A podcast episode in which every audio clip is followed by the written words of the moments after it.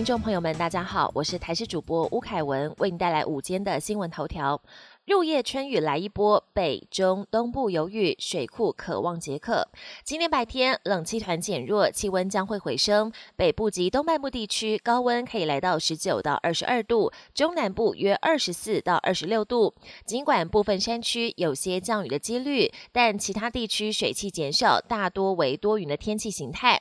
不过气象专家彭启明表示，降雨空档只有维持半天。今天晚间一波华南云雨带将快速通过。预预计会为中部以北地区带来明显雨势。疫苗价格受阻，陈时中表示：“人命关天，再贵都得买。”卫福部长陈时中昨天带头施打 A Z 疫苗，希望提升医护对 A Z 疫苗的信心。昨晚上节目时，则被问到：“那一般民众何时才能施打？”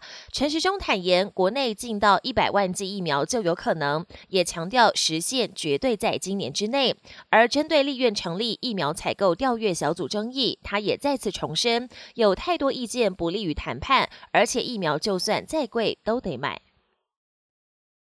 国产疫苗预计五月展开青少年试验，最快年底量产。我国 A Z 疫苗开打之后，指挥官陈时中建议让总统蔡英文接种国产疫苗，展现对 M I T 的支持，也获得总统点头。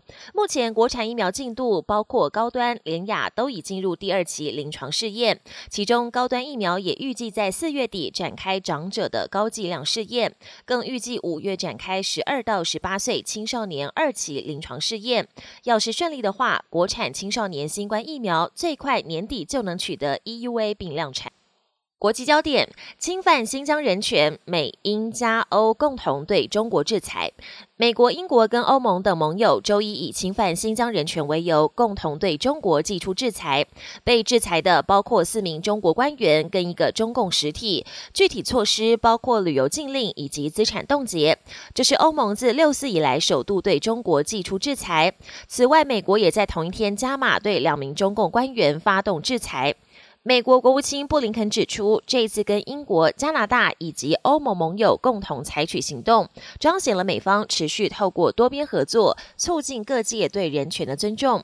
不过，中国随后也火速发动反制裁，名单包括十名欧洲议员和学者，以及四个欧洲实体实施。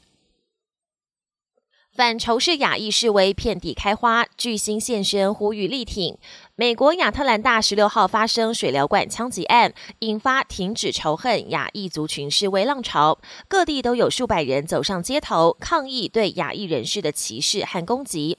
金球奖电视影后吴珊卓也加入示威人群，大喊以亚裔为荣。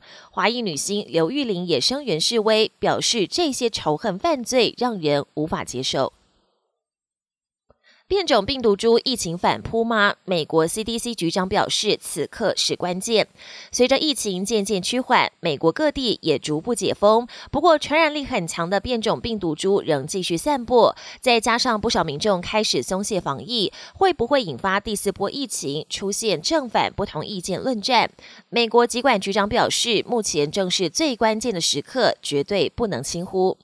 本节新闻由台视新闻制作，感谢您的收听。更多内容请锁定台视各界新闻与台视新闻 YouTube 频道。